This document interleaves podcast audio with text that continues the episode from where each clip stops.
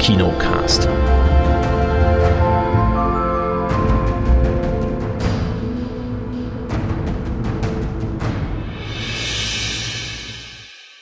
Hallo und herzlich willkommen zum Kinocast in veränderter Form. Jetzt nur der Chris, hallo. Hallo, der Erik. Und meine Wenigkeit, genau, der Erik. Wir begrüßen euch, liebe Zuhörerinnen, liebe Zuhörer, am heutigen WM-Auftakt. Was für eine WM? Genau, die im Wüstenland. Die WM, ja, am Sonntag, den 20.11. nehmen wir auf, vormittags. Und ja, schöne Grüße an die Kate, die es vielleicht ja hören wird. Die wird sich denken, oh Gott, wäre ich lieber dabei gewesen, um die Jungs hier mal ein bisschen einzubremsen hier. Aber na, mal schauen. Wir haben aber ja, auch. erstmal rum hier. Genau, wir haben auch Filme mitgebracht, wie natürlich immer. Wir hatten in der Sneak Preview den Film Zeiten des Umbruchs. Der hat im englischen, äh, im amerikanischen Original, hat er einen wesentlich cooleren Titel, heißt der Armageddon Time. uh. Ähm, ja, dann der Chris und ich, wir waren noch mal im Kino und haben uns jetzt mal Black Adam angeschaut. See. Und genau, nicht Black Panther, Black Adam. mal gucken. Und mal sehen, was wir da, ob wir da ein gutes Haar dran lassen können. Wir schauen mal. Der Chris hat auf Sky, da läuft er nämlich jetzt neu, den Film Uncharted geguckt, den ich auch im Kino gesehen hatte damals. Und ich habe noch ein paar Serien reingeschaut. Wir hatten zum einen mal die Möglichkeit bekommen, bei äh, für Fortsetzung folgt, bei Star Trek New Worlds reinzuschauen in die erste Folge. Und ähm, da ich ja doch Star Trek durchaus zugetan bin, habe ich das mal mir angeschaut, diese neue Serie. Aber nur ein bisschen, nur so ein Klitze. Bitte? Bisschen, nur so ein Klitze. Ja, guck alles, wo Raumschiffe fliegen. ähm, genau, die startet ja dann am, ähm, wann startet die? Anfang Dezember dann auch auf Sky, weil Sky hat jetzt auch einen Deal mit Paramount Plus, wenn ich mich da recht erinnere. Und ja, ab Dezember, genau. Genau. Wird die dann laufen? Ja, ihr werdet dann nachher erfahren, ob es sich lohnt oder nicht. Und ich habe natürlich noch bei Netflix reingeschaut in die neue Serie von den äh, Dark-Machern, nämlich 1899, die Hoffenheim-Serie. gucken wir noch mal. Entschuldigung, ich hatte was im Hals. Ist kurz ein bisschen kurz. Da gibt es noch eine ganz wichtige Info für die, die das schauen wollen oder, oder schon geschaut haben oder einen Teil geschaut haben. Also bleibt da auf jeden Fall dran. Mal gucken, was uns noch so einfällt. Ich bin sehr laut. Ich mache mich mal kurz leiser hier. Sehe ich gerade. Ähm, ich fand gerade eher, dass du eher leiser geworden bist. Das ist sehr spannend. Ja, für dich bin ich leiser geworden. Genau, weil ich hier äh, ins Rote ausgepegelt habe. Deswegen habe ich das mal, während ich gesprochen habe, ein bisschen runtergeregelt. So, ähm, beginnen wir doch mal mit Zeiten des Umbruchs. Armageddon Time. Da geht es um den zwölfjährigen Paul, Paul Graff. Der, mh, mm, der kommt quasi in, eine, in, eine, in die nächste Klasse, in die nächste Schulklasse. Und in, diesem, in dieser Schulklasse ist einer, der ist vorher sitzen geblieben und das ist so ein, äh, ja, wie nennt man das jetzt? African American ist, glaube ich, der politisch korrekte Ausdruck. Ja, und der ist sitzen geblieben und ist auch ein bisschen auf dem Kieger vom Lehrer. Und das Ganze spielt ja so in den irgendwie 80er Jahren, wo das alles auch noch nicht ganz überwunden war. Ist ja selbst heutzutage immer noch äh, solche Themen. Und der Lehrer hat den, den kleinen, den afroamerikanischen Mitschüler doch ein bisschen auf dem Kieger, den Johnny. Und unser, unser Hauptfigur, der Paul, der freundet sich aber so ein bisschen mit ihm an, weil er ist auch so ein bisschen, ja, so ein Einzelgänger, der immer mal Sachen zeichnet. Er möchte ja mal Künstler werden und in der damaligen Zeit und gerade in den USA, wo alles so erfolgsgetrieben ist und gerade so die 80er Jahre, die waren ja dann auch so geprägt davon hier von ja, Wall Street und sonst was, ähm, äh, Geld scheffeln und so weiter. Da ist er so ein bisschen außen vor und die, äh, die Eltern gespielt von ähm, Jeremy Strong und äh, Anne Hathaway, die wollen ihn auch, dass er eher studieren geht und was, was Gutes lernt und ja, nicht unbedingt Künstler wird. Die betrachten das eher so als Hobby und da ist er auch so ein bisschen außen vor und zu Hause ist da auch nicht alles perfekt. Also die Erziehungsmethoden der Eltern sind auch bisschen fragwürdig, würde ich mal sagen. Das Einzige, das Einzige, wozu er einen guten Draht hat, ist zu seinem Opa, gespielt von Anthony Hopkins. So. es muss sich mit der Lotion einreiben. Nee, das hat er ja nicht gesagt, aber. Ähm, Toll. ja, Anthony Hopkins und der spielt seinen, seinen Großvater. Und der, wie wir dann erfahren, ist äh, jüdischstämmig und ist aus, ähm, wo sind die hergeflohen? Aus Rumänien, Polen irgendwoher? Ja, ne? irgendwie so, irgendwie die Ecke, ja, ja. Aus, dem, aus dem Ostblock irgendwoher sind die dann in die USA geflohen über etliche Umwege und sind quasi auch dem, dem Tode entronnen. Einige hat es doch erwischt gehabt, also das wird dann auch berichtet, wer in der Judenverfolgung ähm, wer da ähm, gestorben ist von den Verwandten und wie schlimm das alles war und ja, und das auch selbst dort in den USA, ähm, das immer noch mit starken Vorurteilen behaftet ist, das Thema jüdisch sein und die, die Religion zeigen, dass er das nach Möglichkeit ähm, ja gar nicht so den Leuten sagen soll. Deswegen haben sie auch ihren Namen geändert, weil mhm. eigentlich dieses Graf ist eigentlich nicht der richtige Name. Die hatten dann eigentlich so einen Gravenstein oder ja, irgend so einen typisch jüdischen, jüdisch klingenden Namen. Ja, und in dieser Gemengelage wächst der Junge nun auf und wie ich jetzt mir später mal angelesen habe, ist das wohl auch ein bisschen autobiografisch von dem Regisseur, der da so ein bisschen seine Kindheit verarbeitet hat in dem Film. Ähm, ja, die, die Anfang der 80er Jahre. ja. Erik schnauft so schwer, ich verstehe es nicht so ganz. Ja, ich weiß auch nicht, der, der Film, der hat mich jetzt nicht so sehr mitgenommen. Mhm. Weil es war einfach so eine, so eine wilde, krude Gemengelage da Anfang der 80er in, in den USA und das hat, hat mich jetzt nicht so wahnsinnig bewegt, der ganze Film. Dich wohl mehr, oder? Ja, tatsächlich ein Stück weit mehr, weil äh, dieses, dieses ganze Thema mit seinen Platz in der Gesellschaft finden und äh, die 80er Jahre, das war eben dieses klassische mit äh, Vater arbeitet, Mutter engagiert sich halt von zu Hause, also in den USA so. Vater arbeitet, bringt's Geld rein, Mutter arbeitet, Kinder äh, sollen gefälligst es unbedingt besser haben wie man selbst. Ähm, und und ähm, dann halt, wenn man, wenn man da nicht so in das System reinpasst, so wie Paul in dem Fall, der überhaupt nicht in das System, gar kein Schulsystem auch reingepasst hat, was ja auch vollkommen in Ordnung ist, ähm, dann da seinen Platz im Leben suchen und auch finden. Und darum, darum ging es so ein bisschen. Und wenn du als einzigen richtigen Verbündeten eigentlich deinen Opa hast, der halt leider aber auch mit Krankheit zu kämpfen hat. Und ich muss an der Stelle sagen, ich fand Anthony Hopkins so gut in der Rolle. Oh mein Gott, also das fand ich, ah, wirklich, ich will nicht sagen überragend gut, aber, aber schon nah dran an, an einfach der Hammer. Aber das ist Anthony Hopkins. Ich mag den einfach.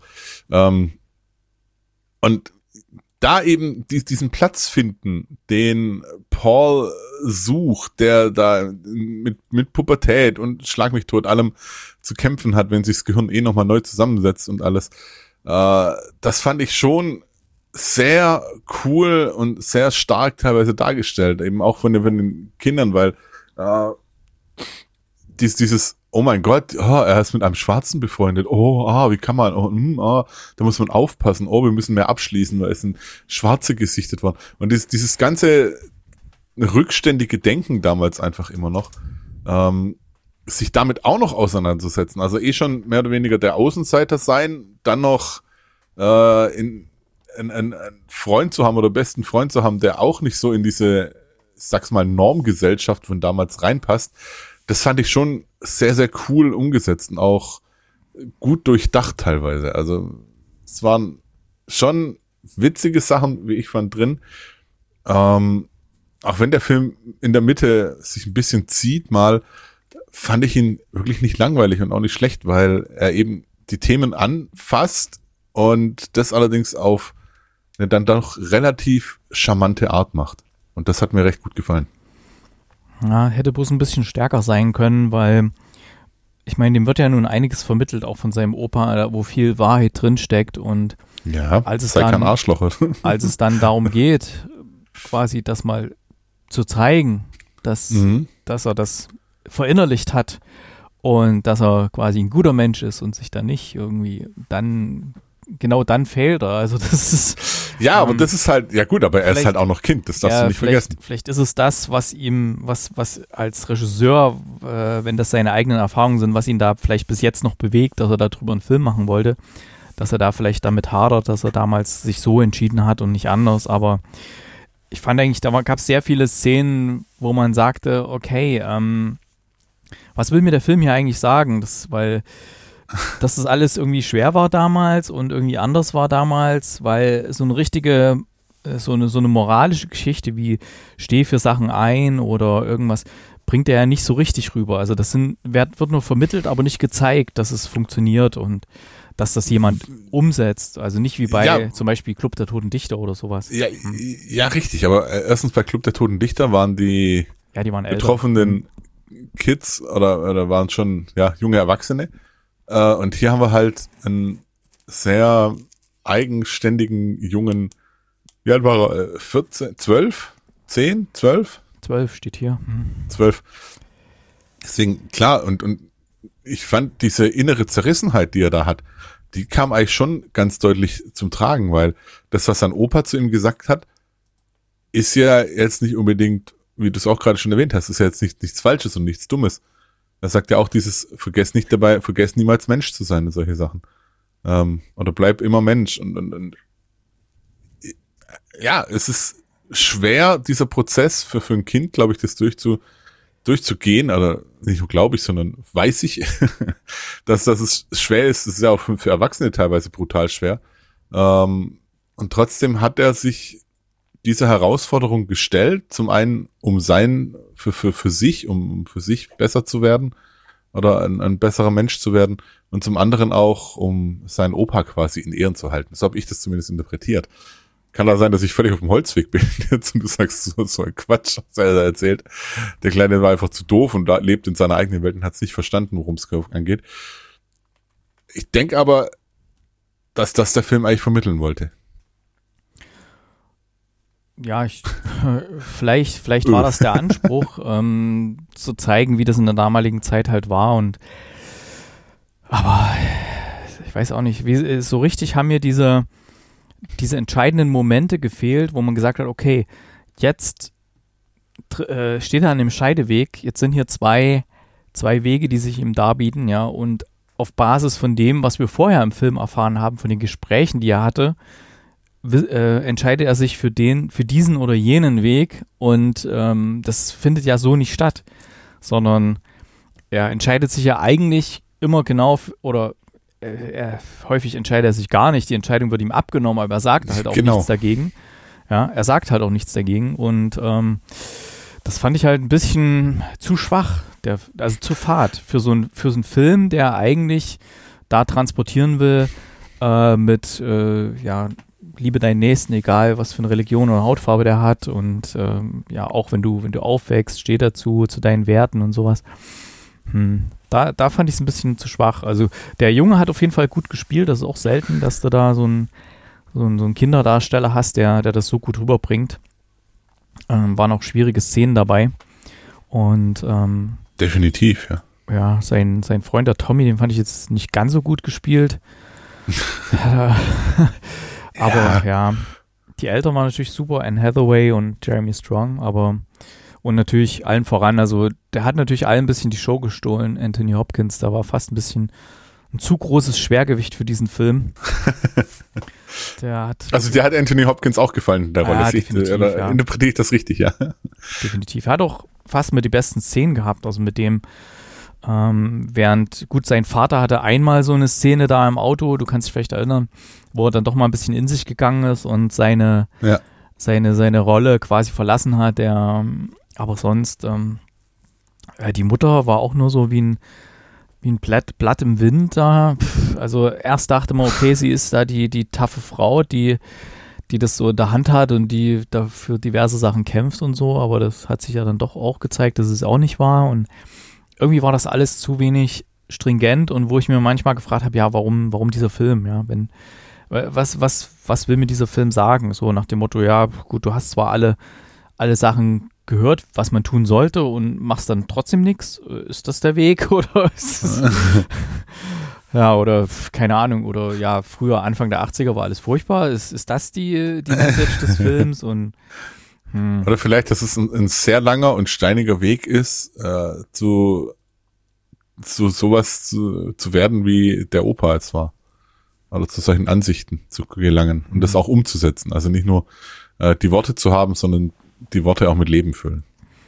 Tja, na ist halt die Frage, macht er das? Weil der, der Opa hat ihn ja auch auf die andere Schule dann geschickt. Ja, hm. und das äh, aus gutem Grund, glaube ich. Aber das hm. steht auch wieder auf meinem Blatt, denke Aber ja, es, es ist, guck mal, allein, dass wir jetzt so kontrovers hm. darüber diskutieren, mehr oder weniger, ist, zeigt ja auch schon, dass in dem Film dann doch ein paar Sachen richtig gemacht ja, wurden. Aber in Film- und Kinopodcast, wir können ja schlecht sagen, ja, war gut, weiter. naja, ich erinnere mich da an andere Filme, die äh, an den Kinokassen ein absoluter Erfolg sind und, und von den Kritikern gefeiert werden und wir verreißen den. naja. Ah, nee, ähm, aber trotzdem, Zeiten des Umbruchs äh, war auch wieder so ein Zwei-Stunden-Brett da in der Sneak Preview am Montagmorgen, wo. Montagabend. Montagabend, ja, meine ich ja. Äh, mein ich ja ähm, jetzt ist wir Sonntagmorgen. Ähm, ja, äh, ich weiß nicht, für das Sneak vielleicht auch nicht so hundertprozentig das Richtige. Es war natürlich, also Top-Produktion auf jeden Fall, Top-Darsteller, deswegen es sollen ja, glaube ich, auch sogar welche von der von der Presse bei uns mit drin gesessen haben, weil es den Film ja. nicht offiziell als Pressevorführung gab. Übrigens, kann ich ja aus eigener Erfahrung berichten, es gibt sehr wenig Pressevorführungen hier in Stuttgart, ja, liebe Filmverleiher. Ähm, das kriegst du nur nicht mit, Erik. Das kriege ich schon mit, weil ich bin bei allen auf dem Verteiler. Da steht dann immer so Stuttgart, äh, nee, nicht Stuttgart eben. Steht dann so, was weiß ich, Berlin natürlich, Hamburg, dann irgendwo im Ruhrgebiet, Frankfurt, ja. Also der Süden wird hier, und ich, ich klammer da München auch mit ein, obwohl wir jetzt nicht unbedingt nach München fahren würden. Außer es sind natürlich Bavaria-Filme, die kommen natürlich auch in München, aber Stuttgart, hier der, der, der Südwesten wird häufig sehr gern ausgelassen. Finde ich sehr schade, weil hier gibt es ja auch Filmfans. Nicht nur von uns zu sprechen, sondern auch Filmpresse. Und hier ist ja auch, gut, vielleicht sollte hier die, der, der, der, der Verlag hier, der alles Mögliche, haben die nicht auch eine Kinozeitung? Vielleicht sollten die eine Kinozeitung mit reinnehmen hier. Der, der Verlag, wo hier, der in Stuttgart ist, da hinten bei der Liederhalle ist doch so ein Verlag. Die haben irgendwelche Autozeitungen, dann haben sie auch irgendwelche Sportzeitungen und alles. Naja, ähm, auf jeden Fall, also Zeiten des Umbruchs. Ähm, Armageddon Time. Armageddon Time, ist halt schon geil. Armageddon Time. Coming of Age Film steht hier. Ab zwölf Jahren. Und startet, sagt hier, am 24.11., das heißt diese Woche, startet gegen Shattered. Der, ja in, der, der, internationale Erfolg und von den Kritikern gefeiert. Genau, und die, die, wo die äh, Miss Krug so gelobt worden sein soll. Ja, äh, was wir gestern bei Wetten das erfahren haben. Ähm, ja, der Weil startet. Ich immer noch frage, was Veronika Ferres nimmt. Aber das steht auch auf einem anderen Blatt. Die nimmt Götterspeise. Ähm, so, also ich. Aber sie ist doch Veganerin. Ja, vielleicht war es vegane Götterspeise. Gibt's auch. ohne, ohne Rindergelatine. Ah, peinlich. Werden die schon da haben, da bei ZDF, beim Catering. Aber über, über Wetten, das können wir uns nachher unterhalten im allgemeinen Bereich. da scheint es ja einiges zu sagen zu geben. Ich gebe Zeiten des Umbruchs sechs Punkte. Das war für mich auf jeden Fall über dem Durchschnitt, war ein okayer Sneak-Film, auch wenn er ein bisschen zu lang war. Hat mir ein bisschen die Stärke der Aussage gefehlt. Ansonsten die, das Produktionsdesign war top-notch, also die, die Fahrzeuge, die Geräte, alles, was da so war, Anfang der 80er Wahnsinn. Äh, ich habe ihn bei 7,5 von 10, eigentlich 7, aber Anthony Hopkins kriegt einen extra halben Punkt. Weil, weil Sternchen quasi. Und ich möchte mal auch kurz sagen, dass wir mit diesen Wertungen genau in unserer äh, Gloria Sneak Gruppe auf Facebook liegen, weil da ist zwischen 6 und 8 alles drin, aber sonst nichts. Also 6 bis 8 und die meisten bei 7. Ich habe ja da Denk, die, 6 ge die 6 gegeben. Ah nee, die Ja, du bist da nicht alleine damit. Ja. Genau, also ist doch im, im vorderen Mittelfeld oder wenn nicht sogar sagen im, im Topfeld äh, der Film Zeiten des Umbruchs. Also auf jeden Fall vormerken, den, den Vergleich der Filmqualität an der Kinokasse jetzt am kommenden Kinostart, Wochen, Donnerstag, ähm, wird auf jeden Fall Zeiten des Umbruchs gewinnen. Wer dann letzten Endes mehr Cash an der Kinokasse macht, das bleibt abzuwarten. Ja, also auf jeden Fall vormerken, Zeiten des Umbruchs. Und ich hätte da auch eine Vermutung, der, der sieht so ein bisschen aus, als hätte der auch im Oscar-Rennen Chancen, zumindest ähm, was die Darsteller angeht. Darsteller und vielleicht Set-Design oder so, ein paar Nominierungen. Also wer sich auch, wie ich, für die ganzen Oscar-Filme interessiert, ähm, das, der oder die sollte hier auch mal ein bisschen reinschauen oder gucken, wo der läuft und vielleicht mal angucken, weil ich tippe da mal auf eine Nominierung. Wenigstens für Anthony Hopkins als bester Nebendarsteller, weil das war stark. Ähm, und Set-Design auf jeden Fall. Ja, ich glaube, viel mehr wird es nicht. Also Skript wird es nicht unbedingt werden. Da hat ein bisschen der Pep gefehlt. okay. Ah, wenn wir jetzt einmal hier in der Sneak Preview, Gloria Sneak Facebook-Gruppe sind, wir haben ja schon gesagt, wie viel da abgestimmt haben. Wie lautet denn der Tipp für morgen? Und ist da schon Der Tipp für die Sneak 1140 lautet Unwetterwarnung. Unwetterwarnung. Und da ist schon ein Tipp-Eingang, der heißt von mir, ist Cloudy Mountain heißt der, ist aber ein, ein chinesischer Actionfilm, wenn ich mich da ah. recht erinnere. Cloudy Mountain? Ähm, wobei ja China hat jetzt mittlerweile wirklich eine bei der bei der Filmproduktion sehr stark aufgeholt, ne? also die gerade was Effekte angeht und das ist so ein Effekt-Bombast-Film, würde ich mal sagen, also ein Katastrophenfilm. Ähm, wir hatten ja auch schon mal diesen Film auf Netflix geschaut mit diesem Planeten, der da irgendwie Richtung Erde fliegt, wo die dann irgendwie, weiß gar nicht mehr, war auch eine krude Story, aber ziemlicher Effekt-Bombast. Ich glaube, das können wir hier auch erwarten bei diesem Film. Und schauen wir mal. Schauen wir mal, ob der kommt. Also das wäre mein Tipp. Ich darf ja nur noch einen, einen Tipp abgeben. Ich hätte dann. Du darfst wegen mir darfst du weiterhin mit, mit der Schrotflinte auf häufig gesagt, schießen. ja, du tippst einfach alles, was kommt, da wird schon irgendwas dabei sein. ähm, ja, aber wenn ich da einmal so durch die Kinostarts durchgehe, denke ich, ah, der könnte passen, ah, der eigentlich auch, äh, der vielleicht auch und so. Hm. Na, schauen wir mal. Vielleicht tippt ja noch jemand auf äh, in der Facebook-Gruppe, die da heißt Gloria Sneak. Okay, dann sind wir weiterhin. Äh, ach nee, ja, wir sind ja noch im Kinobereich, deswegen machen wir jetzt erstmal Black Adam, den wir beide ja. gesehen haben. Black Adam mit Dwayne The Rock Johnson. Dwayne The Rock Johnson, ja. Heißt er noch so? hat er sich noch so genannt? Ja, ja, ja, ja. Von, äh, von, gedreht von Jaume Colette Serra, der zum Beispiel solche Sachen gemacht hat wie The Shallows. Oder diese ganzen Liam Neeson-Vehikel hier Nonstop und äh, Run All Night und Unknown Identity und diese ganzen Spaßsachen. Hat aber unter anderem auch House of Wax gemacht mit Paris Hilton, hier diesen, diesen Horrorfilm.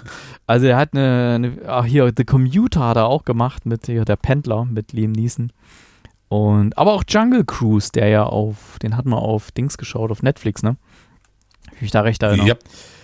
Äh, ja, Goal 2 hat er auch. Kennst du eigentlich diese, diese Goal-Filme?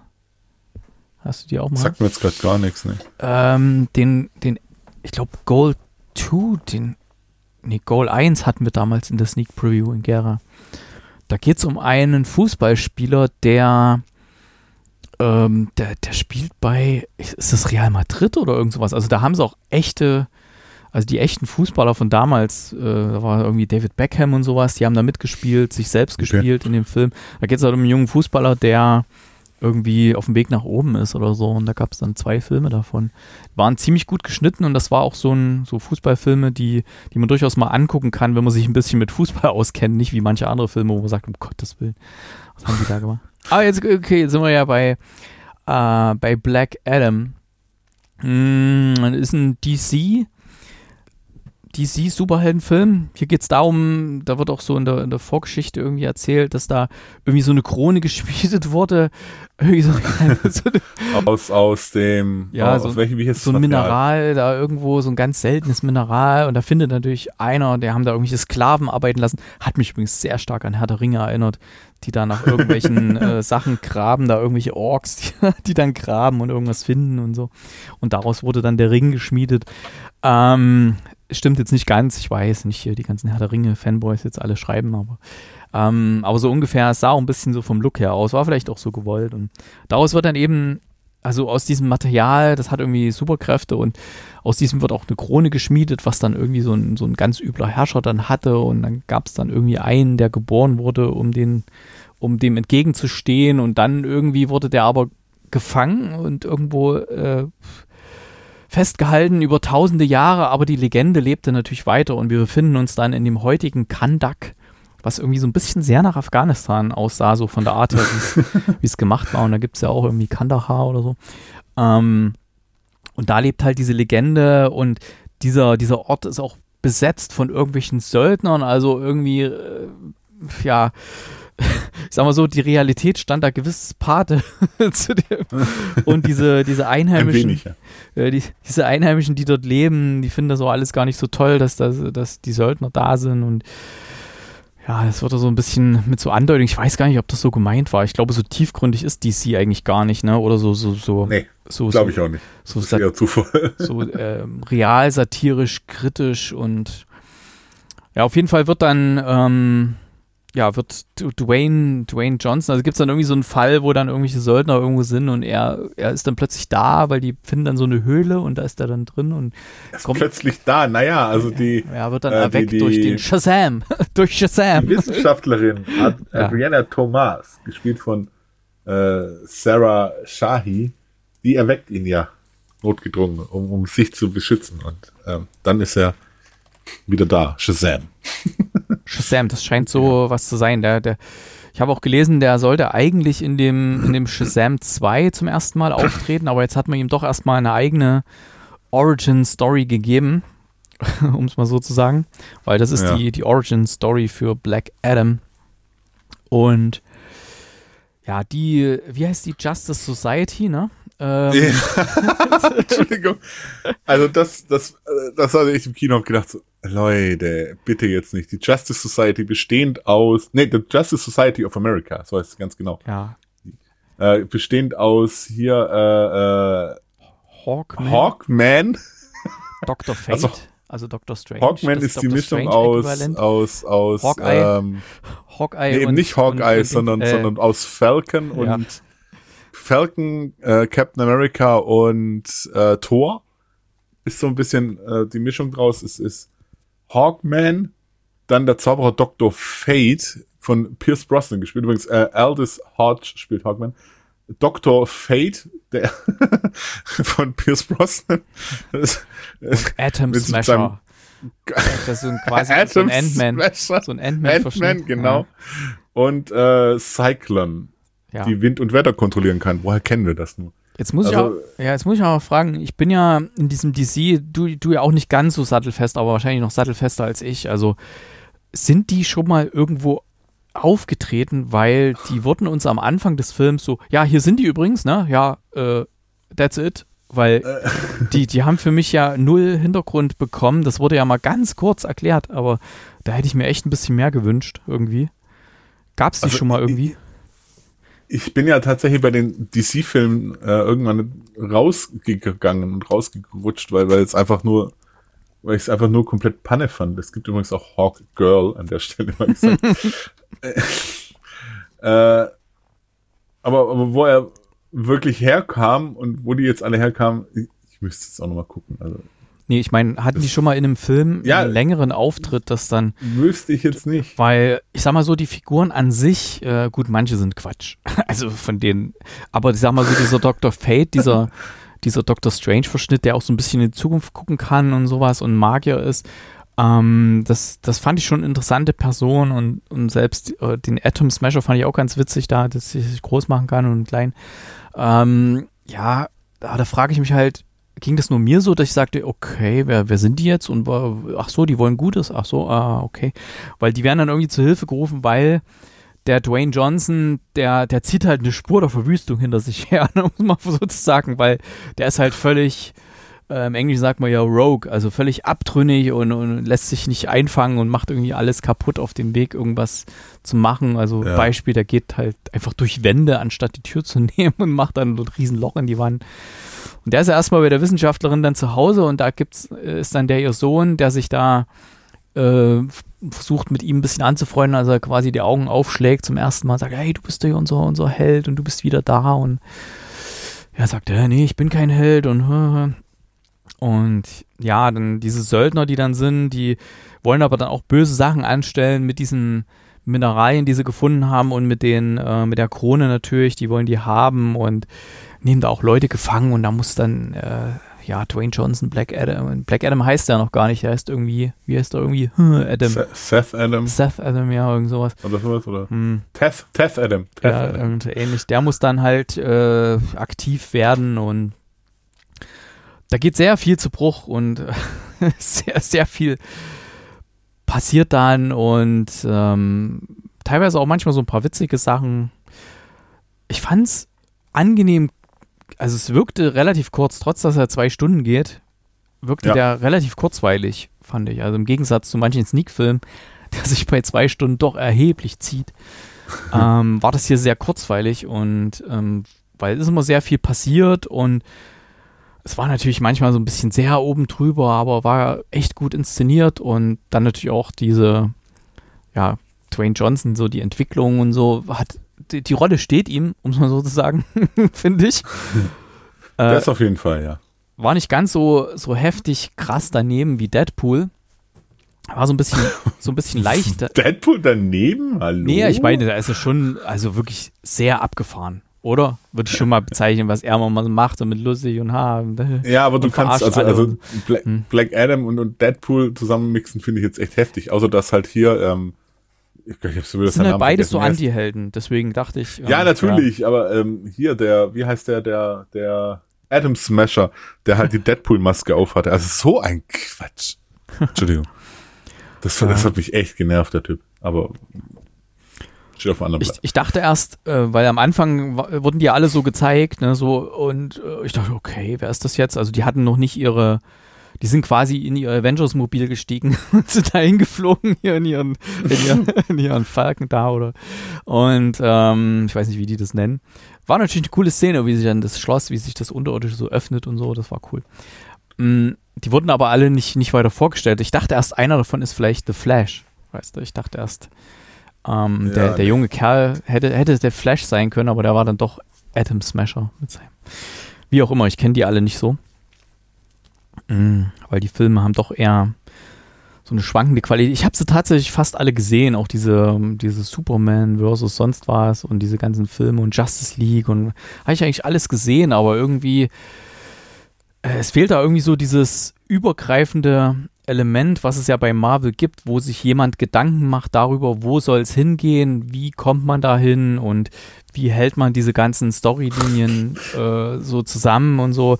Ich glaube, das fehlt so ein bisschen bei DC, dass man irgendwie nicht so richtig mitgenommen wird als Zuschauer. Da gibt es hier mal einen Film, da mal einen Film und dann ist erstmal wieder gar nichts und dann, pff, ja. Deswegen. Aber hier der Film, der, äh, kommen wir mal zurück zu Black Adam. Ich fand schon, der war ganz gut gemacht.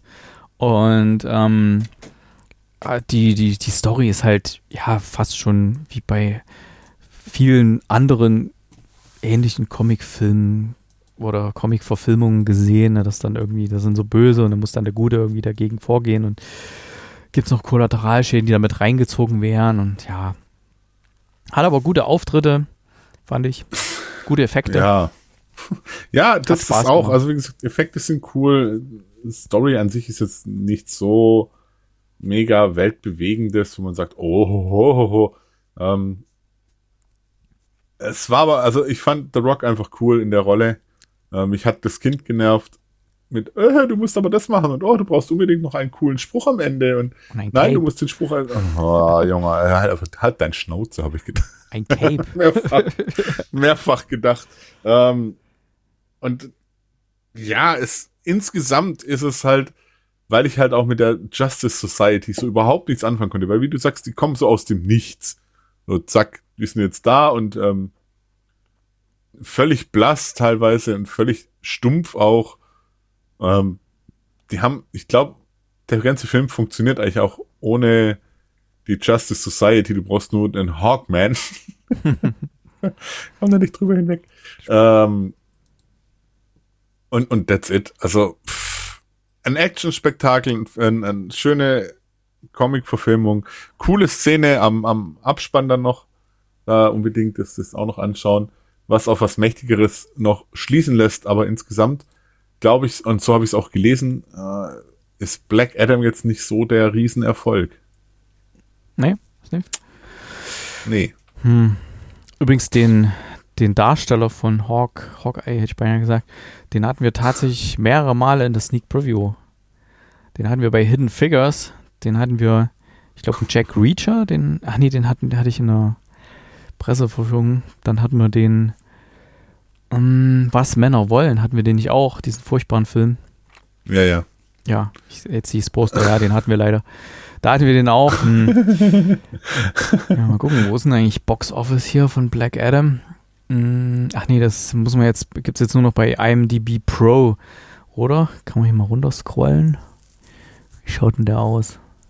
War der nicht in den USA ein paar Mal so richtig gut dabei in Kinocharts? Ich kann mich da erinnern. Ähm, hier, Budget war 195 Millionen. Weltweiter Bruttoertrag bis jetzt 354 Millionen. Ja. Ist doch schon, passt doch schon. Oder? Hm, ich glaube nicht. Ja, Also, 300 was ich gerade noch gelesen habe, ist, dass es, äh, 354 Millionen eingespielt und 200 Millionen rund gekostet, ist doch 154 Millionen mehr.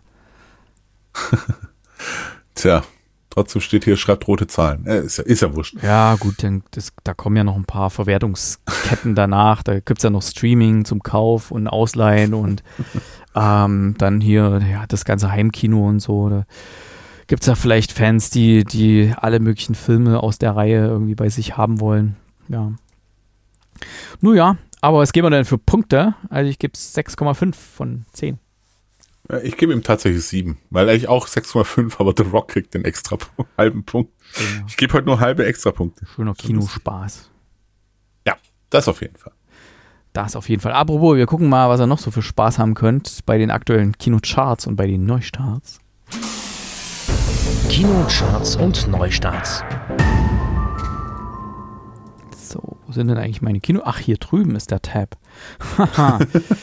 so, äh, Mrs. Harris und ein Kleid von Dior ist Platz 5 in Stuttgart.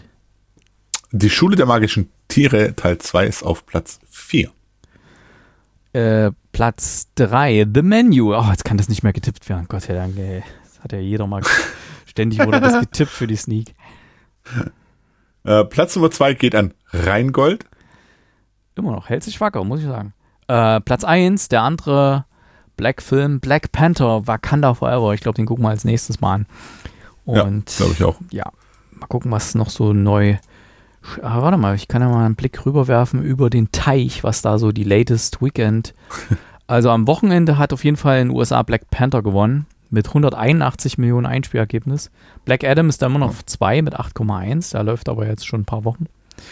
Ähm, und Ticket to Paradise auf 3. Und ja, bei den täglichen, bei, ach nee, das machen wir nicht. Das stimmt, glaube ich, nicht, die Zahl. Okay. so, ähm, dann rüber zu, wo haben wir es? Den Neustart. Ja, hier, hier ist mein Tab. Es startet ein Disney-Animationsfilm über eine Entdeckerfamilie, die eine wichtige Mission erleben, und zwar Strange World. Der sieht sehr bunt aus. Ja, ähm, ich habe, also den Trailer, den gibt's, der, der läuft fast ständig auf Disney Channel, was mein Kleiner sehr, sehr gerne guckt. Und ähm, ich glaube, wir gehen da rein in den Film. Also werde ich schon mal anteasern, da werden wir wahrscheinlich nächste Woche im Kinocast drüber berichten, wenn, wenn alles klappt. Da werde ich mit ihm mal ins Kino gehen. Da gibt's auch bei den Innenstadtkinos so schöne Sachen zum Mitnehmen, so ein Poster und auf der Rückseite so ein kleines Rätsel drauf und so. Hat er schon gemacht. Hm. Ich weiß zwar vom Trailer her überhaupt noch nicht, worum es da geht. Ich sehe nur, dass es da irgendeine Familie ist und da gibt es irgendeinen Entdecker und der ist irgendwie weg und es kommt dann wieder und sagt, ey, wir müssen da hin und dann gehen da die drei Generationen, also der Opa, der, der Papa und der Sohn, die gehen dann irgendwie dann dahin in diese Strange World und da ist halt alles strange. Also, aber worum es da jetzt, was da jetzt das ist, also ich denke mal, es ist so die übliche Kindergeschichte, dass irgendein, irgendein Familienmitglied äh, ein Tier oder ein irgendein MacGuffin verloren gegangen ist, der gefunden werden muss. Also ich denke mal, es wird so die übliche Geschichte sein. Schauen wir mal. Äh, ich werde berichten. Äh, dann läuft noch an Bones and All, ein Coming-of-Age-Horrorfilm in den 80er Jahren spielen mit Timothy Chalamet und Taylor Russell in den Hauptrollen. Dann startet Shattered, gefährliche Affäre. Ein verletzter Jungmillionär verliebt sich in eine scheinbare Zufallsbekanntschaft, die sich aber bald als äußerst gefährlich herausstellt. Suspense-Thriller mit Frank Grillo und John Malkovich. Und natürlich mit Lily Krug, die von den Kritikern gefeiert wurde. Und der Film ist ja weltweit ein absoluter Erfolg, wie wir gelernt haben. Hm. Können wir nachher beim Thema Wetten das nochmal drüber reden. Wir können auch einfach mal in eine alte Folge vom Kinocast reinhören, weil wir hatten ja Shattered in der Sneak und dann kann man sich ja auch nochmal darüber informieren, über diesen internationalen Erfolg. Es läuft auch noch an aber wahrscheinlich ein sehr begrenzter Start, weil ich glaube, der läuft auf Netflix an. Ähm, Guillermo del Toros neuer Film Pinocchio, wo er das Pinocchio. Pinocchio, wo er das, das Märchen quasi nochmal neu umsetzt. Ähm, er hat ja auf Netflix gerade auch so eine, so eine Serie, so eine düstere, märchenhafte Serie. Und jetzt halt Pinocchio. Mal gucken. Ähm, ich werde es nicht angucken. Ich bin immer noch gebranntes Kind von Shape of Water da bei Guillermo del Toro. Das, äh, ja. Bist aber auch nachtragend hier. Apropos, ich höre ja diesen Podcast, den ich letztens mal empfohlen habe. Ähm, wie heißt es? Irgendwas mit Snacks? Sound Snacks? Nee, nee, nee. Ach, Du hörst den Podcast und weißt nicht, wie er heißt. Doch, ich vergesse es. äh, Moment.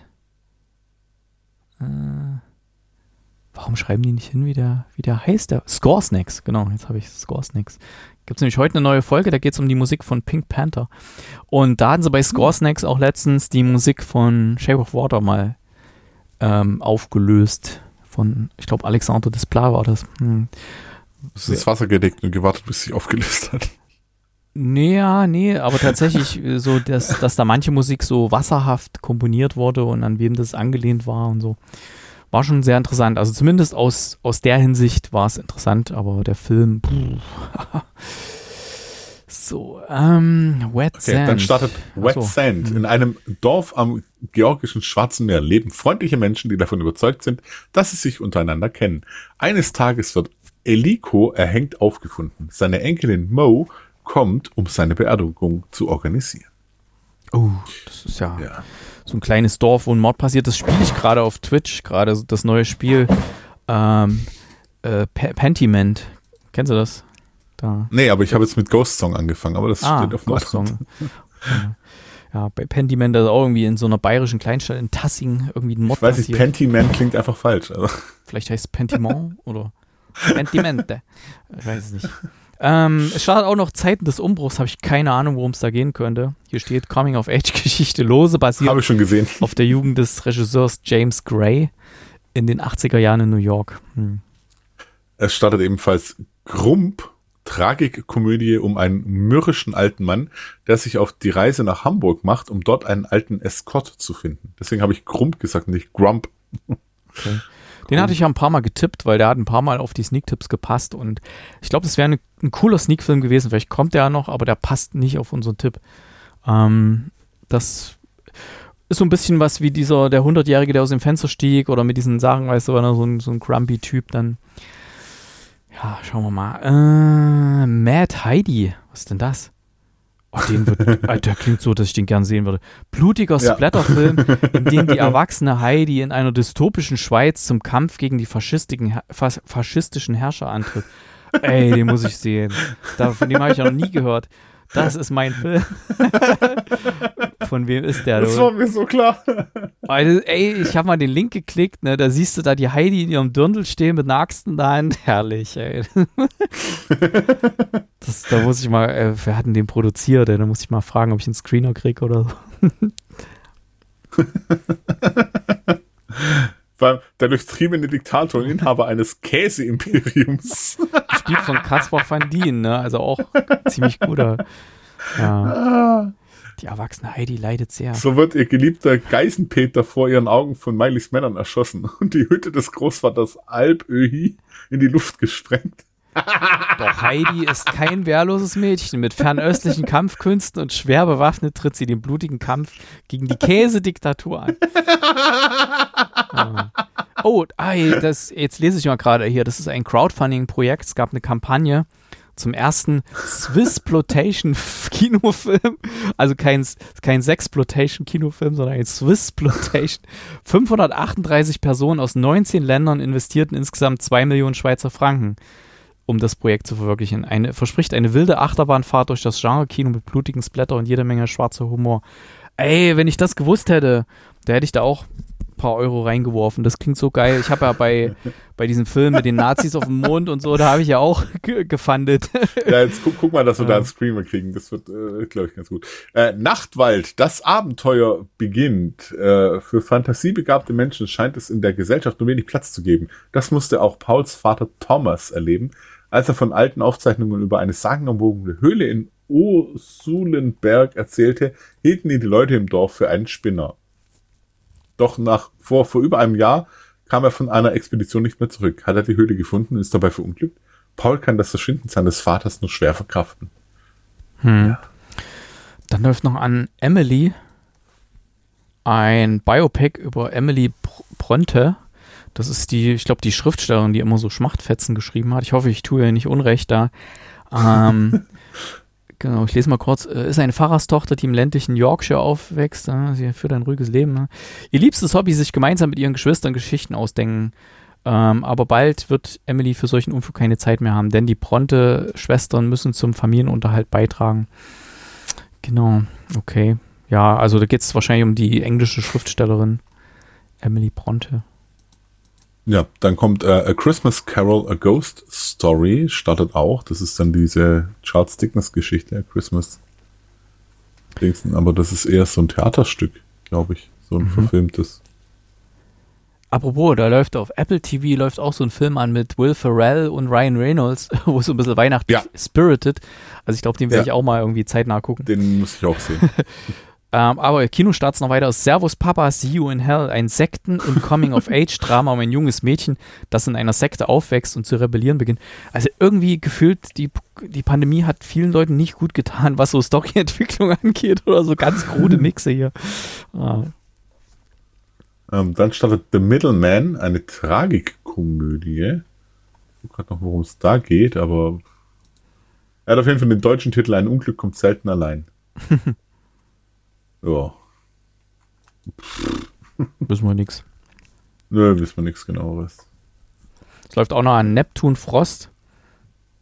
Ein, auf den Hügeln von Burundi bildet eine Gruppe entflohener Koltan-Minenarbeiter ein antikolonistisches Computer-Hacker-Kollektiv von ihrem Lager in einer jenseitigen Elektroschrottdeponie aus versuchen sie, das autoritäre Regime zu übernehmen, das die natürlichen Ressourcen der Region und ihre Menschen ausbeutet. Als ein intersexueller Ausreißer und entflohener Koltan-Minenmitarbeiter durch kosmische Kräfte zueinander finden, löst ihre Verbindung Störungen in, ihr, in größeren göttlichen Schaltkreisen aus. Ach du großer Gott, das klingt nach einem Sneak-Film. Äh, Poppy Field läuft auch an. Das ist ein Filmdrama von Eugen Jebeleanu. Ähm, da geht's drum, im Film gerät ein rumänischer Polizist unter Druck, als sein ehemaliger Liebhaber während eines Einsatzes droht, ihn vor seinen Kollegen zu outen. Okay. Sachen gibt's. Alright. Bleib bei uns, läuft auch noch an. Nach drei Jahren, in denen er den American Dream gelebt hat, beschließt Gatt, in Klammern, er spielt sich selbst, nach Frankreich zurückzukehren. Er vermisst seine Familie und seine Freunde. Das ist zumindest die offizielle Antwort, um seine Rückkehr zu rechtfertigen. Denn Gad ist nicht nur wegen des Couscous seiner Mutter nach Hause gekommen. Nein, es ist eine andere Frau, die er in Paris treffen will. Und zwar die Jungfrau Maria. Also, okay. nochmal zurück. Also die Storyentwicklung. ja, pass auf, es wird jetzt nochmal richtig gut. Ich habe noch ein Drama im Angebot mit Der anatolische Leopard. Ein Zoodirektor in Ankara kämpft um das Bestehen seines Zoos, der einem Vergnügungspark weichen soll. Seine einzige Hoffnung, der unter Artenschutz stehende anatolische, anatolische Leopard. Okay. okay, und den wollen sie fangen. Na prima. Looks like. Ist der nicht, ja, und wenn der unter Artenschutz steht, kann man ihn da einfach so, na gut, in der Türkei ist alles. Wir haben ihn ja schon gefangen. Echo, ein schräges Krimistück um eine Moorleiche in der Provinz, das die mythologische Figur der Echo mit ins Spiel bringt. In klar, äh, Berlinale Premiere. Okay. Ah. Hätten sie lieber in dem türkischen Film, fällt mir ein, es gab mal diesen koreanischen Film, wo die sich dann als, wo die diesen Zoo erben und der ist irgendwie völlig defizitär und dann verkleiden sich die Menschen als die Tiere und versuchen dann so, weißt du, mit so einem Kostüm, wie es Fritzle, weißt du, so versuchen die dann so in diesen Käfigen. ah, oh Gott. Der war lustig. Ähm, so, das war's. Ach, Gott sei Dank. So viel, ey. Da ist ja für jeden was dabei. Ich, ich tippe mal, dass äh, dieser Kinderfilm Strange Worlds, dass der mit am besten an der Kinokasse erstmal performen wird. Und ja. die anderen werden sich irgendwie dahinter ein bisschen einreihen. Hm. Ich glaube, Zeiten des Umbruchs, trotz dass es wahrscheinlich ja, der bessere Film von den Realfilmen ist, wird wahrscheinlich unter ferner Liefen irgendwo laufen. Hm. Wahrscheinlich wird es Shattered jetzt nach dem, nach der hm. Wetten das Promo. Okay, dann begeben wir uns mal ins Heimkino, wo der Chris Uncharted geschaut hat. Heimkino. Äh, aufgrund dessen, dass wir äh, schon relativ lang heute am Babbeln sind, würde ich es relativ kurz halten, weil wir Uncharted ja auch schon in der Sendung hatten vor ein paar Wochen. Ähm, das ist die Verfilmung des gleichnamigen Videospiels, ein PlayStation Exclusive Titel, wo eben sich rund um Nathan Drake dreht. Nathan Drake in, in diesem Fall gespielt von Tom Holland wird angeheuert von äh, Victor Sully Sullivan. äh, der wird gespielt von, äh, wie heißt er? Namen vergessen. Äh, äh, äh, Mark Warburg, danke. Ja, ja Und- ich bin auch gerade nicht drauf gekommen. Ja, und die machen sich auf die, der, die Suche nach einem sagenumwogenen Schatz. Sully ist dabei ein ehemaliger Kumpel von Nathans Bruder und äh, man lernt noch Chloe kennen, Chloe Fraser kennen, die damit rummacht. Ähm, dann Widersacher und den Hauptwidersacher um Antonio Banderas. Äh, es ist ein, ein Actionfilm im etwas im Stile von Indiana Jones. Wer das Spiel gespielt hat und das Spiel kennt, wird durchaus angetan sein. So ging es nämlich mir, weil ich fand's richtig cool umgesetzt. Manche Sachen ist klar, hat der Film unfassbare viele dumme Fehler drin. Also ich denke nur an, an Szenen mit äh, vergessenen Rucksäcken, die im nächsten Ding wieder da sind und äh, wasserfesten Handys, äh, wenn man komplett geflutet ist, aber Handy funktioniert immer noch, genau wie irgendwelche ähm, Postkarten, die man dabei hat, wobei ich das, das wiederum lustig fand auch, weil als er in der Kirche steht und die Postkarten vergleicht, fand ich das so ein bisschen wie, ja, ich guck mal in meinem Inventar, was ich alles dabei habe. Das hat mir sehr gut gefallen eigentlich. Ja. ähm, ja, ist wirklich so. Ja, ja, ich ähm, cool. Tom Holland spielt es sehr cool. Die ähm, Chemie mit Mark Wahlberg äh, auf, auf der Leinwand fand ich unfassbar gut, weil die beiden hatten, glaube ich, beim Dreh echt Spaß, weil die haben echt, ja, sehr gut har- harmoniert. Die ganzen Szenen mit Tom Holland, wie er da rumhüpft, fand ich auch sehr cool, weil das halt, wenn man das Spiel gespielt hat, das haben sie echt gut eingefangen teilweise. Und ich habe Uncharted den ersten und glaube den zweiten habe ich auch noch gespielt. Ähm, und das, das hat mir echt gut gefallen. Auch Szene am Strand. Ich weiß nicht, ob, ob du dich daran erinnerst, wo sie da am, am ähm, wo sie da aus dem, Au- aus dem Flugzeug fallen, die Szene mit dem Auto und so, wo er über das Auto oder das Auto ihn noch ja, quasi anfährt. genau, das war doch auch raus. im Spiel, ne? War Ja, genau, die Szene Netz, wo ist, auch, äh, ja. Genau, genau. Die Szene ist also auch aus dem Spiel. Also sie haben schon einiges aus dem Spiel auch irgendwie raus. Ähm, und das, das auf jeden Fall auch. Und dann eben, wo sie da an den Strand laufen, guckt sie irgendeine, guckt sie so einen Typ an, was ist mit euch passiert? Und ja, wir sind gerade aus dem Flugzeug und ich wurde vom Auto angefahren im Flugzeug. Äh, Und der lacht und sagt, ja, sowas ähnliches ist mir auch passiert. Erinnerst du dich an die Szene? Ja. Ja, weil der Typ, wo da liegt, das ist derjenige, der für das Motion Capturing für Nathan Drake Ah, im Spiel Parade stand. Cool. Deswegen, ich habe ich hab's sehr gelacht, weil ich so, Moment, irgendwie kommt er mir bekannt vor und habe da nochmal nachgeguckt. Und, und solche versteckten Easter Eggs sind einfach drin und sowas mag ich. Also das ist jetzt nicht so, dass der Film sagt, okay, ich äh, erfinde alles neu von, von dem Spiel, sondern ich adaptiere einfach coole Sachen von dem Spiel auch, was, was einem gefallen hat oder was einem gefallen konnte und fange auch den, den Flair des Spiels ein. Und das fand ich, ist absolut gelungen. Äh, hat sehr viel Spaß gemacht. Den, ist sogar ein Spiel, äh, ein Spiel, also das Spiel, klar, habe ich jetzt tatsächlich auch wieder Bock bekommen, nochmal zu spielen. Oder zumindest den neuesten Teil. Aber auch den Film ist was, den kann man ruhig auch nochmal ein zweites Mal anschauen. Den kann man laufen lassen nebenher auch. Das ist einfach ein cooler Actionfilm mit einer coolen Story, so Indiana Jones-like. Modernes Indiana Jones, äh, gute Adaption. Von mir acht von zehn Punkten. Ja, das dachte ich mir schon. Ich habe ja, wo ich im Kino war, mit meiner Tochter, die, die zwar auch Computerspiele macht und, und, und gamet und so, aber das Spiel überhaupt nicht kennt, ähm, die hatte auch sehr, sehr viel Spaß gehabt. Richtig schöner Kino-Popcorn-Film, finde ich. Also da ist, da ist Spaß drin, da ist ähm, alles Mögliche drin. Und sind dir die Effekte aufgefallen? Zum Beispiel diese Schiffe. Ja, das war ja alles, ähm, die Effekte sind ja in Deutschland gemacht worden, in Filmstudios Babelsberg. Oh. Genau, da habe ich nämlich so ein Reel gesehen. Da, Deswegen waren die so gut. ja, fand, fand, ich, fand ich echt cool. Also was mittlerweile hier in Deutschland geht, aber wir wissen ja, seitdem wir auch die Lux-Studios besucht haben und so, was die alles so machen, das ist ja mittlerweile weltweit ausgelagert und da gibt es nicht mehr nur äh, irgendwie die, die Lukas-Film-Effekte, die Effekt-Crew, sondern überall auf der Welt gibt es richtig, richtig gute Leute. Hm.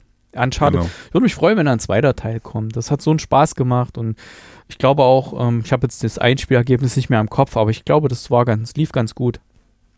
Doch, Uncharted lief, glaube ich, ganz gut. Und jetzt mittlerweile, wo das dann auch im Heimkino dann durch, durchschlägt und, und Streaming dann demnächst kommt, also jetzt ist ja noch Pay-TV, ähm, aber wenn das dann in einem halben Jahr dann auch noch quasi so die breite Masse erreicht, wenn das dann irgendwo auf Netflix oder Amazon Prime landet oder so, äh, wo das im Abo mit drin ist, dann sehen sie ja noch mehr. Ich glaube, dann denken viele so, ach, wäre ich gerne ins Kino gegangen damals. Und wenn das, wenn da jetzt ein zweiter Teil kommt, dann würde ich auch ins Kino gehen. So. Ich auch. Also ich glaube, wenn da ein zweiter Teil kommt, bin ich, bin ich im Kino. Hatte ich, glaube ich, auch gesagt, ne? Bei dem ist auch jetzt noch so in meiner Erinnerung. Also wenn die zweiten Teil ins Kino bringen, bin ich wieder am Start. Das war Ja, so. Denke ich, wird es auf jeden Fall geben. Ich fand Ist ja auch, quasi schon angekündigt. ich fand auch im Rahmen von Computerspielverfilmungen, also da, da haben ja viele doch äh, erhebliche Defizite. Ähm, und das war ja schon sehr Tomb Raider-artig und, und Indiana Jones-mäßig, hat es dir auch gesagt. Ne? Ich fand, das ist einer der besseren hier, Uncharted, wie das so rübergebracht wurde.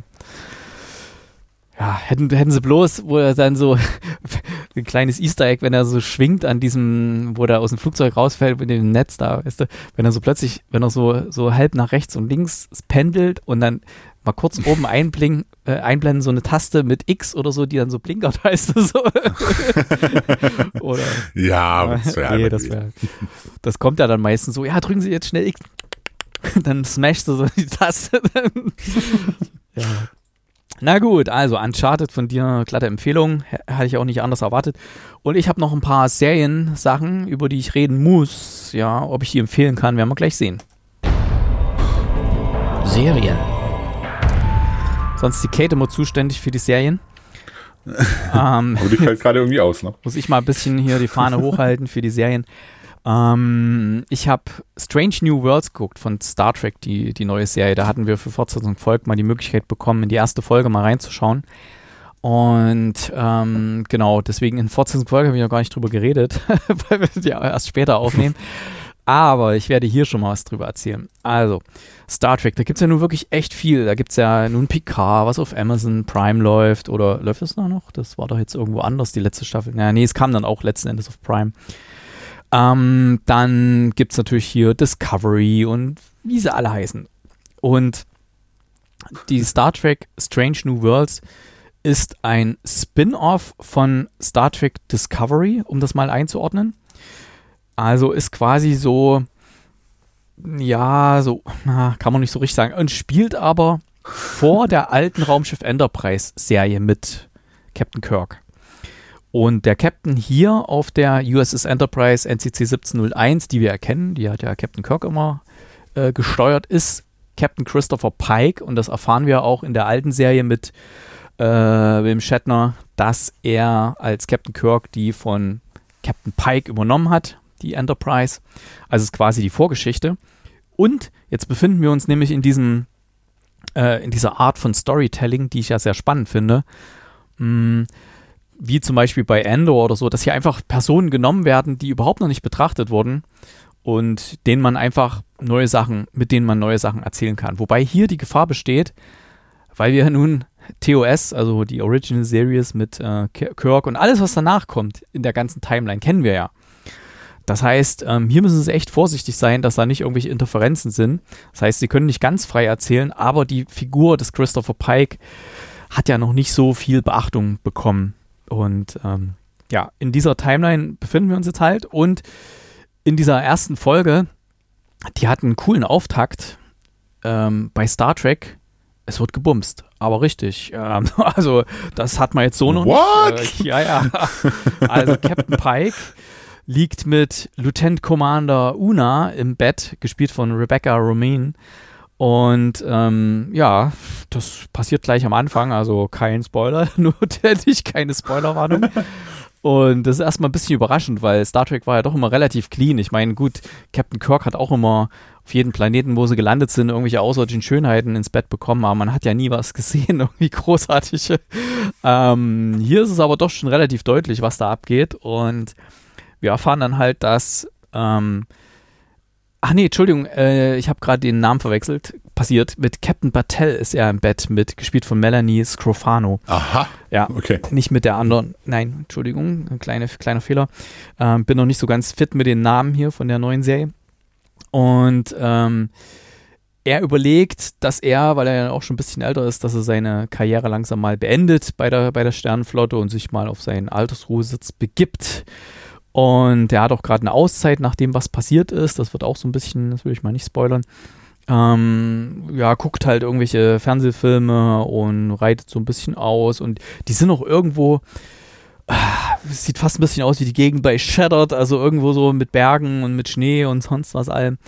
Und dann erfahren wir aber relativ schnell, dass es einen Vorfall gab, nämlich ein, ähm, ein, ein, eine First Contact Mission gab es von der USS Archer, die fehlgeschlagen ist. Das heißt, sie wollten ein, einen Erstkontakt machen mit einer Zivilisation, die den Warp ähm, erfunden hat und ja, dann seitdem war von der USS Archer nichts mehr zu hören und ähm, Captain Pike bringt nun seine, seine Gang zu, äh, wieder zusammen, die er braucht, äh, für, äh, um mit der Enterprise dahin zu fliegen. Nämlich Spock, der derzeit äh, auf Vulkan ist, wo er auch eine, eine Beziehung unterhält. Huiuiui, also das erfahren wir dann auch relativ schnell. Ein neuer Spock Ah. oder, oder was? Ein, ein neuer Spock, ja, gespielt von, Moment, lass mich kurz spicken, von, ähm, der hatte einen berühmten Nachnamen, hat aber nichts mit dem zu tun gehabt. Ethan Peck, genau. Ich dachte erst, er Okay. ist irgendwie verwandt mit Gregory Peck, aber ähm, war es nicht. Und ja, Spock stößt dann mit dazu und dann kommen noch ein paar neue dazu. Unter anderem auch Lieutenant Uhura. Wir kennen sie ja. Sie spielt dann später ja auch auf der alten Enterprise. Also hier ist sie aber noch ganz jung Uhura. gespielt von Celia Rose Gooding, die kannte ich noch nicht. Ähm, Lan Nunyan Singh spielt noch mit, von Christina Chong gespielt. Ähm, und noch ein paar andere, dann kommen noch ein paar mit dazu. Also wir befinden uns noch relativ am Anfang, wo noch neue dazukommen. Ähm, und bei Nunyan Singh, den könnte man ja auch kennen, vom Namen her, ne? Dürfte ja auch bekannt sein. Ich will mal nicht zu viel verraten.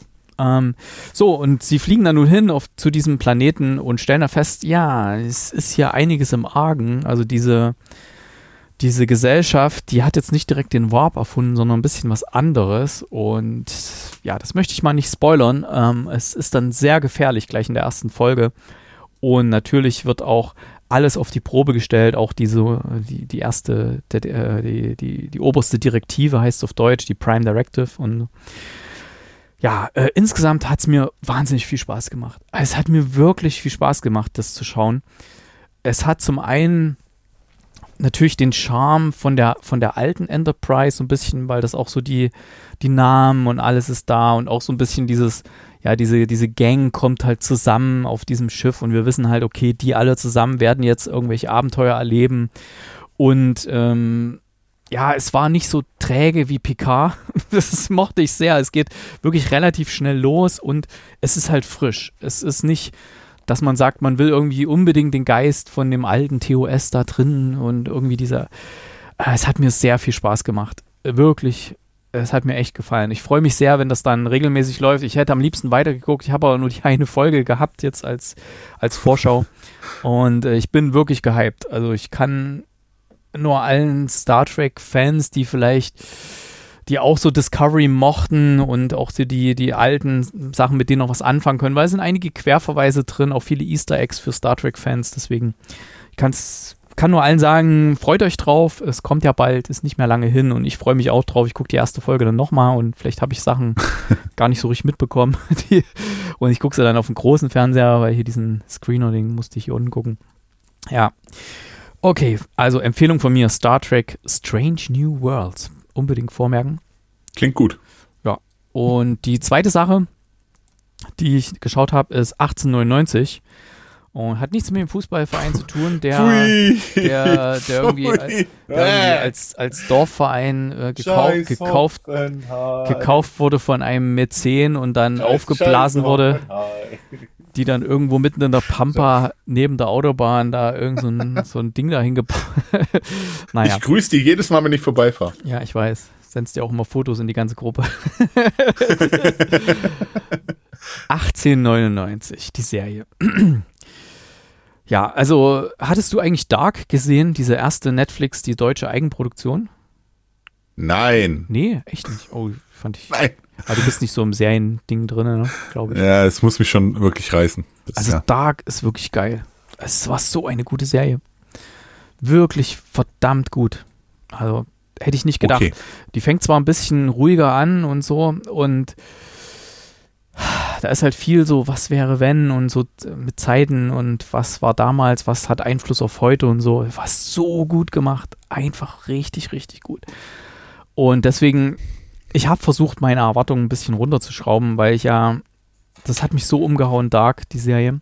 Nicht am Anfang. Ich hatte ja ein bisschen Startschwierigkeiten. Ich habe ja für Fortsetzung folgt äh, wirklich ein paar Folgen geschaut gehabt und habe gesagt, ja, schön mysteriös, aber pff, ja.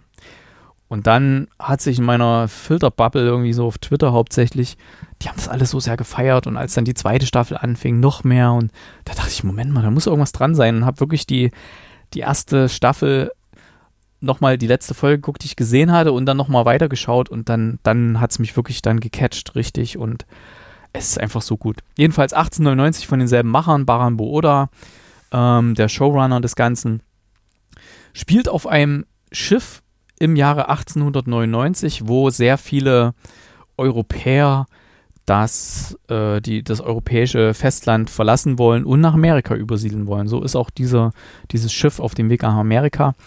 Und auf diesem Schiff ist natürlich eine, eine wilde Mischung. Wer Titanic gesehen hat, weiß ungefähr, was gemeint ist. Also da sind aus allen Gesellschaftsschichten Leute vertreten, aus allen ähm, Ländern. Da ist ein babylonisches Sprachengewirr. Und hier gleich, was ich am Anfang angekündigt habe, der ganz, ganz, ganz wichtige Hinweis. Wenn ihr Netflix startet und ihr startet die Serie, ist ja meistens per Default eingestellt Deutsch. Macht es nicht. Schaltet auf Englisch in Klammern Original. Denn trotz, dass es eine deutsche Serie ist, ist hier der Originalton als Englisch äh, bei, bei der englischen Tonspur drin. Ähm, wenn ihr das auswählt, Englisch in Klammern Original, habt ihr sowieso 60 bis 70 Prozent Deutsch, weil da Deutsch gesprochen wird. Und der Rest ist dann eben dieses von mir benannte babylonische Sprachengewirr aus Englisch, Italienisch, Französisch, sonst was alle. Und dafür kann man halt die Untertitel einschalten, äh, wenn man da manche Sachen nicht, nicht gut verstehen kann. Und dann hat man nämlich eigentlich das Flair, was auf diesem, aus, auf diesem Schiff dann herrscht. Denn manche, manche Personen verstehen sich einfach nicht. Die, die, die reden miteinander oder jemand sagt irgendwas. Und ich habe erst die, die deutsche Version, es fing bei mir an, geguckt und dachte, hä, warum? Der hat doch dem jetzt gerade gesagt, der soll das machen. Warum macht er das nicht, ne? Oder so. Und dann so, äh, dann hatte ich irgendwo auch gelesen, irgendein ein Online-Dienst hatte auch gesagt, schaltet unbedingt um. Und da habe ich das dann gemacht und habe wirklich nochmal zurückgespult. Und da war das in der Szene so, dass die eine Person, die war irgendwie, was weiß ich, Französin und da hat ein Italiener irgendwas zu ihr gesagt oder umgekehrt, ich weiß nicht mehr genau. Und dann war so, hä, ratlos, ne? Warum jetzt, ne? Und so, hm. Und genau deswegen unbedingt auf, auf Englisch Original umschalten. Jedenfalls, dieses Schiff, auf diesem Schiff liegt ein, ein, eine, eine, eine Dunkelheit, denn vorher ist ein vorhergehendes Schiff einfach verschwunden auf derselben Reise und manche von den, von den Personen, die auf diesem Schiff sind, hatten sogar Verwandte, Freunde auf diesem anderen Schiff, was über den Atlantik verschwunden ist. Und die wissen nun nicht, weil das auch von derselben Reederei war, ähm, die wissen nun nicht, okay, was ist da passiert oder was war da. Und als dieses Schiff, was wir begleiten, äh, mitten auf dem Atlantik ist, mh, wird es plötzlich irgendwie komisch, weil die Wellen hören auf, Funkkontakt reißt ab. Plötzlich haben sie auf, dem, auf ihren Schirm oder auf ihrem Ausguck, sehen sie das andere verschollene Schiff. Und das ist halt wirklich ein, eine Art Geisterschiff, das treibt da so vor sich hin, das tut überhaupt nichts, sie versuchen es anzufunken, nichts passiert. Ähm, sie nähern sich langsam dem Schiff und das ist halt, ähm, ja, das ist jetzt kein, äh, kein, kein Frachter oder sowas, auf dem wir uns befinden, sondern es ist halt wirklich so ein Schiff wie die Titanic, so mit, äh, mit vielen, vielen Menschen drauf. Also da kannst du halt nicht einfach mal so da irgendwo ran und äh, ja, es begeben sich halt manche Leute dann darüber und sie durchsuchen das Schiff und alles sieht irgendwie ziemlich kaputt aus da drin und dunkel und keiner mehr da und eine, ein, ein Schrank, so ein, so ein Boden, so ein, so ein, ja, hüfthoher Schrank, der ist irgendwie verschlossen mit so einem Art, mit so einer Art Schürhaken, damit da nichts raus kann und das wird dann äh, das öffnen sie dann und da ist ein kleiner Junge drin und den nehmen sie mit rüber auf ihr Schiff. Und dann beginnt es wirklich sehr dubios zu werden. Also Leute sehen Dinge, die schon lange vergangen sind oder sind in irgendwelchen Traumwelten unterwegs, die sich sehr real anfühlen und äh, ja, es ist alles sehr, sehr dubios und sehr suspekt und jede, jede Folge hat am Ende einen, einen heftigen Cliffhanger, wo man denkt, what? Was ist denn jetzt? Was hat denn das jetzt damit und was, was ist das? Ich will wissen, was es ist. Und ähm, wir erfahren dann halt auch so Schritt für Schritt noch mehr von den Personen auf dem Schiff, weil jeder hat natürlich seine eigene Hintergrundgeschichte mitgebracht. Jeder hat in Anführungszeichen Dreck am Stecken und ähm, jeder hat einen Grund, weshalb er zum Beispiel nicht wieder zurück will nach Europa, denn es wird auch mal überlegt, ob sie das andere Schiff einfach äh, an, an irgendwie Leine nehmen und mit, mit dem zurückfahren und aber keiner will irgendwie zurück nach Europa. Jeder hat da irgendwo Dreck am Stecken und das wird auch so ein bisschen aufgelöst. Und ich habe noch nicht viel weit geguckt, obwohl ich eigentlich gefühlt jetzt ewig erzählt habe. Ich habe eigentlich gerade mal zwei Folgen geschaut. Ähm, aber da war schon so viel drin. Du hast sehr viel erzählt, also. Ja, äh, da war schon so viel drin, so viel Story, ähm, wesentlich mehr als bei Dark. Ähm, also es hat wesentlich mehr Story-Elemente und man muss da wirklich dranbleiben und es hat mir wahnsinnig gut gefallen, auch diese diese düstere Stimmung. Ich weiß noch nicht ganz genau, es kann natürlich genauso gut sein, dann die Auflösung ist alles völlig Quatsch und Banane und ich denke, oh Gott, das habe ich mir angeguckt. Aber ich hoffe einfach, dass es so ist wie bei Dark, dass ähm, ja, ich habe ich hab da schon so ein, so ein Gefühl, das ist so ein darkiges Gefühl, sag ich mal, weil es gab bei Dark ja eben auch so diese Verbindung vom Heute zum Gestern, zum Morgen und so. Und ich glaube, das ist hier auch so, ähm, bloß halt auf eine andere Art und Weise. Und ich hoffe mal, dass es hier ähnlich gut hingekriegt haben wie bei Dark und dass es mich dann am Schluss einfach umhauen wird. Und ich gucke da auf jeden Fall weiter. Es sieht auch so gut aus. Auf dem großen Fernseher oben habe ich es geguckt, wo keiner da war, weil es ist doch ein bisschen gruselig. Ähm, dann in UHD und oh, das sieht so gut aus. und das mit, okay. mit deutscher Tricktechnik. Boah, Wahnsinn. Wahnsinn.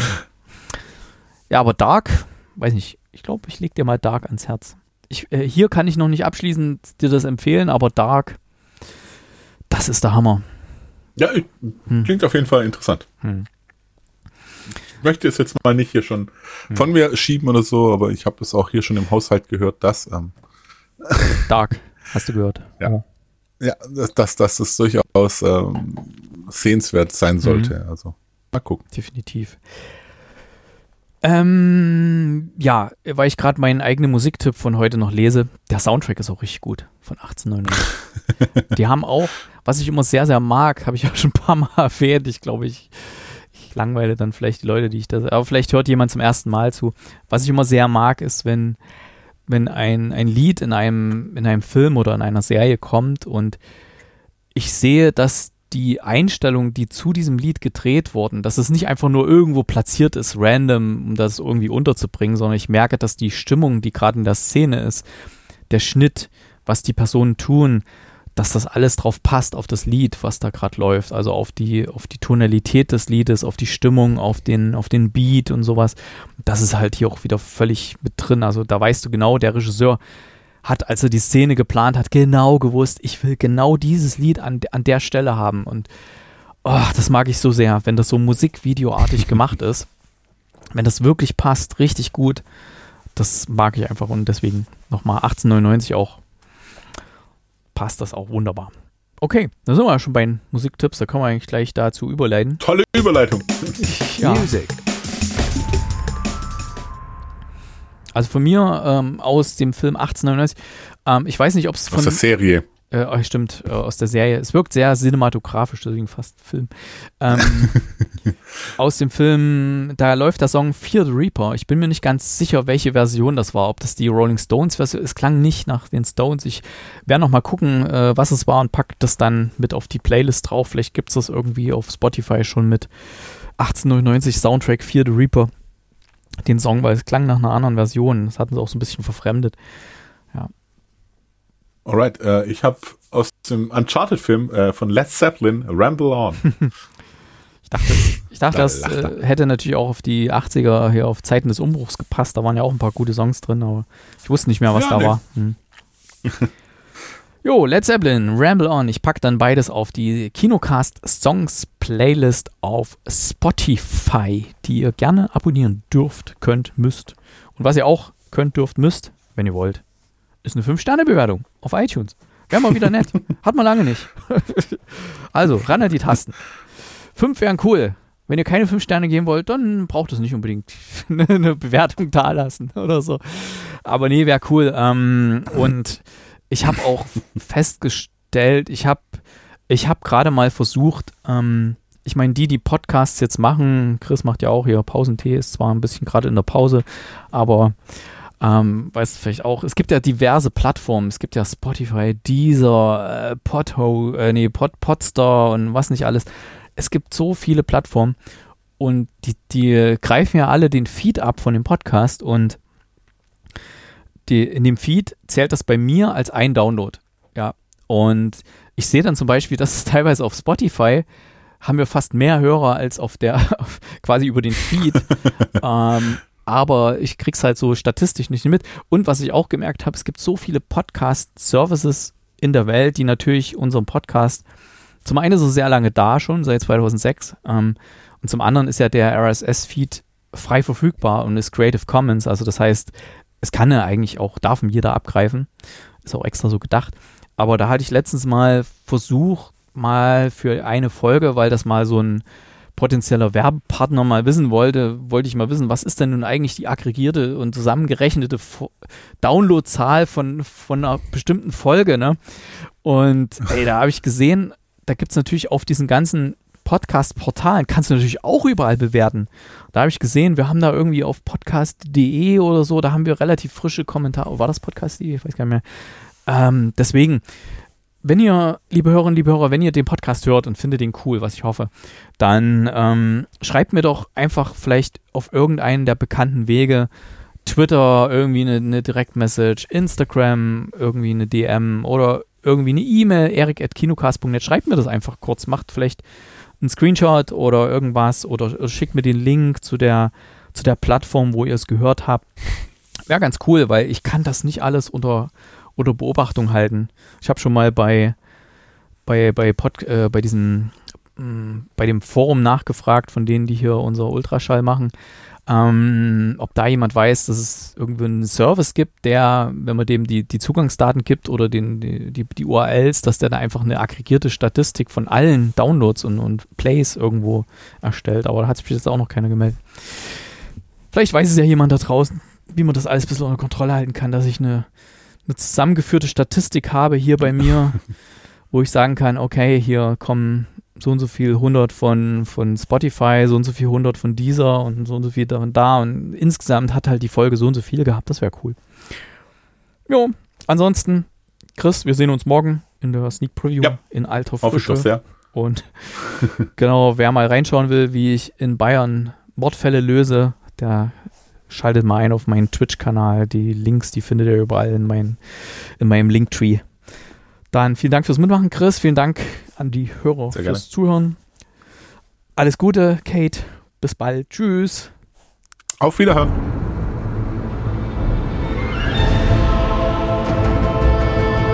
Der Kinocast.